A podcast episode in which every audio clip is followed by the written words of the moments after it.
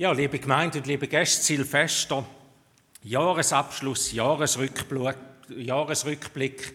Für viele wehmütig manchmal, für andere eher bedrohlich auch. Oder dann wäre der Entschluss gefasst, das muss jetzt anders sein, ab dem nächsten Jahr. Auch das Leben geht auf einen Jahresabschluss, auf einen Lebensschluss zu. In der Lesung von Paulus haben wir das ein bisschen gehört vom Neuen Testament vom Apostel Paulus, wo Timotheus, seinem Schüler, seinem Lehrling quasi sagt, ich bitte dich vor Gott und vor Jesus Christus, wo alle Menschen richten wird, Lebige und Tote, ich bitte dich, bleib auf seiner Spur, bleib im Losen auf ihn und mit ihm unterwegs. Die Bibel sagt uns klar, unser Leben geht auf alles Leben geht auf den Moment zu, wo, Gott, wo wir vor Gott wären stehen und Rechenschaft wären müssen ablegen. Gott hat die Ewigkeit in unser Herz hineingelegt. Als Menschen fragen wir, einfach als Menschen fragen wir schon nach der Ewigkeit. Man kennt vielleicht verschiedene Antworten, aber wir haben das Fragen, eine Sehnsucht nach, nach gibt es denn noch mehr? Wir fragen nach Sinn, wir fragen nach woher denn alles und wohin alles, nach Bedeutung. Hat mein Leben, hat unser Leben eine Bedeutung? Wir fragen Gott, wo bist du in meinen Tränen? Kannst du mit meinem Leiden, aus meinem Leiden etwas Gutes machen? Kann ich vor dir bestehen, beim Lebensrückblick, beim Jahresrückblick? Habe ich dir nach deiner Ehre gelebt? Der Lukas, wo ein Evangelium geschrieben hat, heißt den Lebensbericht von Jesus geschrieben hat.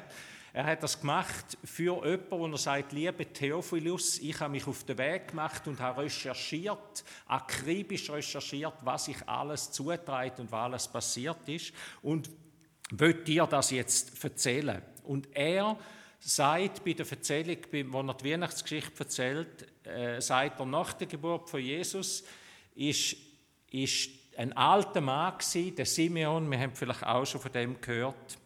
Ein alter Simeon, er ist, er ist der Erste gewesen, der verstanden hat, vielleicht nebst den Hirten, die früher noch sind und Könige bin ich nicht sicher, ob die früher noch ein bisschen später sind, der verstanden hat, wer das Baby ist.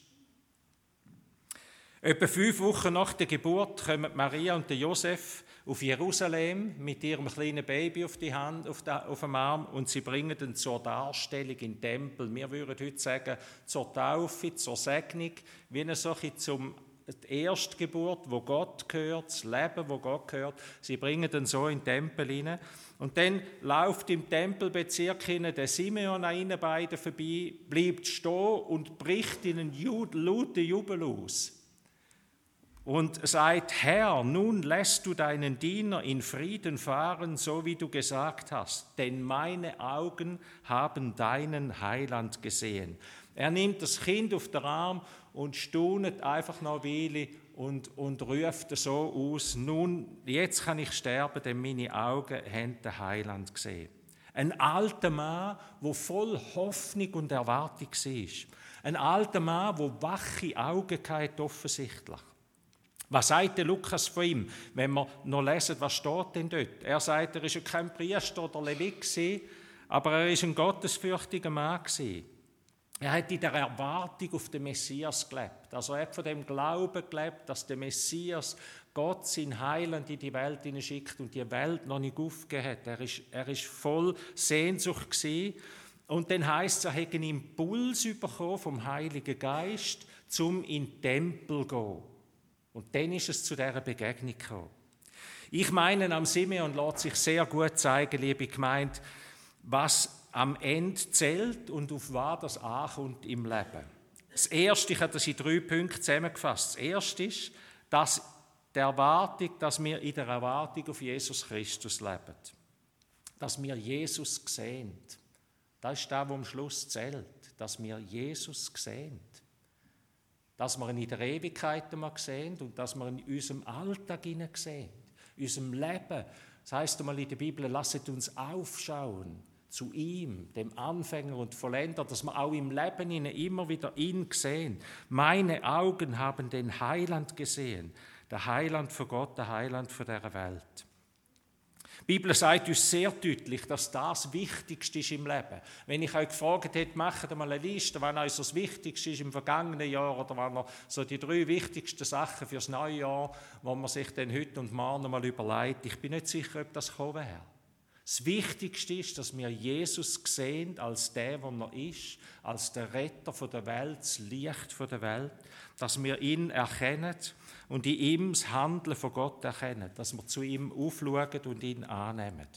Und an dieser Stelle ist das Evangelium erschreckend deutlich. Ich nehme das nochmal auf von der Ursula, die gesagt hat, es ist so ein Bruch nach Jubel und Weihnachtsstimmung und feinen Düfte in der Luft, auf das Mal über, über das zu reden. Das andere ist ja auch Realität. Du hast ja nicht gesagt, es ist nicht Realität. Aber dann wieder über das zu reden. An dieser Stelle ist das Evangelium erschreckend deutlich. Ich sage das auch als Pfarrer, erschreckend deutlich. Wer den Sohn hat, der hat das Leben, sagte Johannes, der Jünger. Wer den Sohn hat, der hat das Leben. Wer den Sohn Gottes nicht hat, der hat das Leben nicht. Oder an anderer Stelle der, der, der, bekannte Vers, so fest hat Gott, lieb, Gott die Welt lieb, dass er seinen Sohn gibt, damit alle, die an ihn glauben, nicht verloren gehen. Es gibt das Verloren gehen, ihr Lieben. Es gibt eine Verlorenheit. Wer den Sohn Gottes nicht hat, hat das Leben nicht. Am Schluss von unserem Leben zählt nicht, ob wir in Gottesdienst gegangen sind und wie viel Mal. Es zählt auch nicht, ob wir ein anständiger Mensch sind. Hoffentlich sind wir es gewesen ob wir Geld gespendet haben, ob wir gut zu tun haben, ob wir Kirche mit unseren Mitgliedern Beiträge unterstützt haben oder nicht. Am Ende zählt, dass wir nicht verloren gehen. Das zählt am Schluss. Ob wir Jesus haben oder nicht haben. Ob wir den Heiland sehen, im Leben und im Sterben sehen und wissen, ich gehöre zu ihm und er erbarmt sich über mich und er schaut mich freundlich an. Das zählt. Die Frage ist darum, hast du Jesus? Es ist ja so, so, so praktisch, wie Johannes da sagt, wer ihn hat. Wir haben ihn ja nicht einfach, er ist viel größer wie mir. Aber das Bild ist so, so wunderschön, wer ihn hat, wer ihn, wer ihn wie der Simeon herzlich auf ihn wartet. Wie kann ich die Frage mit Ja beantworten, du und ich? Indem ich sage, komm Jesus, du Heiland der Welt, und komm, mach mein Leben heil. Komm du in mein Leben und wohn du in meinem Leben. Ich will in Erwartung und in Freude auf dich leben. Ich habe gesagt, an dieser Stelle ist das Evangelium erschreckend deutlich. Jesus wird im jüngsten Gericht Ihnen zwei Sachen sagen, heißt Er wird sagen, kommt zu mir, ihr Gesegneten von meinem Vater, oder er wird sagen, geht weg, ich kenne euch nicht. Erschreckend. Und da erschrecke ich auch, wie soll man darüber reden? Ich würde euch lieber über etwas anderes, ich würde ein Stück lieber über etwas anderes predigen. Aber es wäre nicht richtig, wenn man all die Sachen, die nicht so angenehm sind, ausblendet. Dadurch ist das Evangelium ganz klar. Die Niki Gamble sagt, da ist wie in einer Nähe. Wenn dich jemand fragt, bist du verheiratet, dann kannst du nicht zur Antwort geben, ein bisschen schon, eigentlich schon, aber, aber eigentlich auch nicht so. Es gibt nur ein Ja oder ein Nein. Es ist dann noch die Frage, nicht, nicht die Frage, bin, mal das ist schon eine Frage, bin ich ein guter, liebevoller Nehemann, liebevolles Gegenüber? Äh, aber, aber auf die Frage, bin ich oder bin ich nicht, habe ich oder habe ich nicht, gibt es eigentlich nur eine klare Antwort. Wie ist deine Antwort? Das Zweite, was am Ende zählt und wo dem Simeon deutlich wird, er sagt, nun lässt du deinen Diener in Frieden sterben. Der Simeon versteht sich als Diener von Gott. Nicht attraktiv, das zu hören. Das Wort Diener und Dienerin haben wir nicht mehr beieinander in unserem äh, Wortschatz und wir haben es auch in unserem Wesen nicht mehr so richtig drin. Wir dürfen Dienerinnen und Diener vor Gott sein. Vor Gott Knie beugen ist etwas Wunderschönes, wenn ich es dafür nicht vor Menschen beugen muss.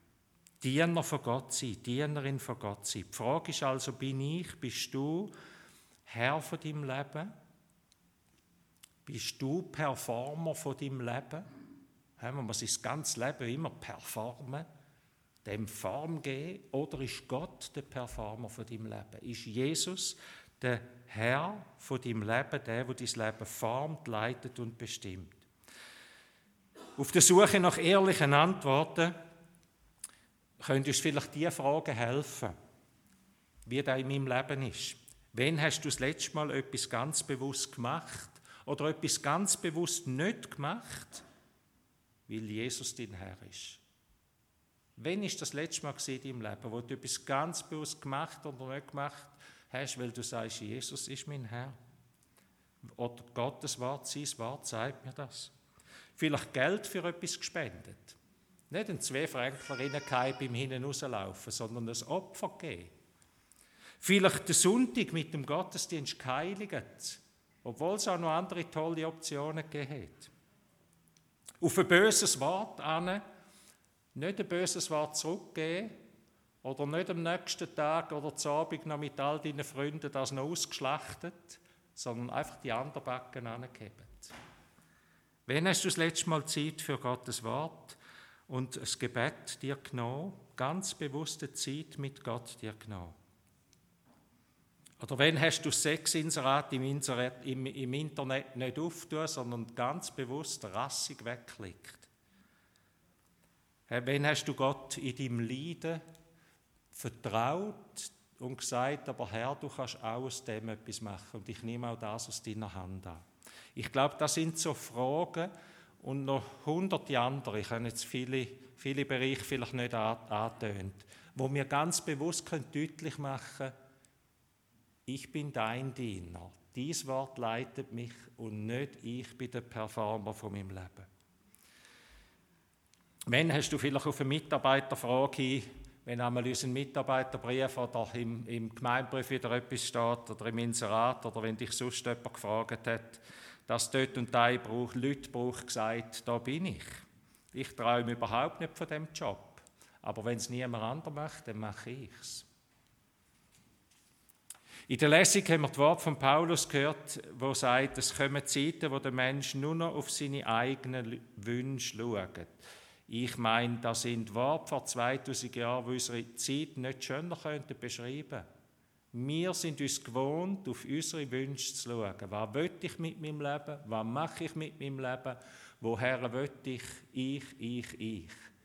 Und wir sind weniger gut in dem, zu sagen, Herr, was hast du für mich parat?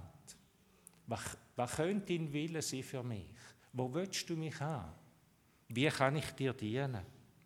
Ich staune, dass da tiefe Killen hineingeht und nicht nur äh, bei, bei, Menschen, die jetzt mit dem Glauben nicht viel am Hut haben, sondern dass es auch bei uns, mitten in den Killen, in ganz tief verankert ist, das Denken.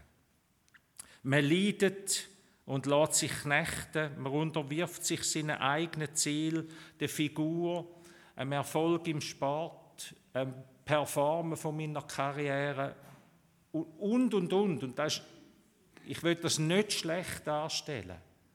Aber in dem sind wir sehr gut. Aber ich glaube, wir sind im anderen nicht gut in der Frage, wo willst du mich jetzt einfach Gott? Und nicht, was will ich, sondern wo willst du mich? Und im besten Fall deckt sich das. Dass man auf das Mal entdeckt, wow, das deckt sich ja.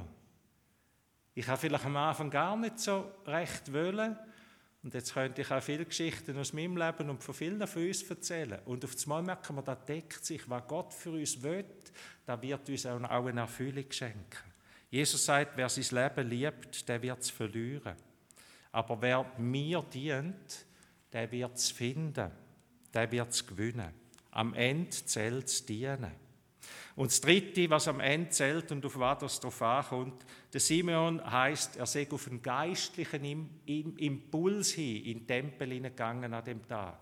Also der Geist von Gott hat ihm wie einen Impuls, eine Aufforderung gegeben. Christsein ist nicht irgendwelche Regeln einhalten. Christsein besteht nicht daraus, dass du sagst, jawohl, mache ich ja alles, tipptopp.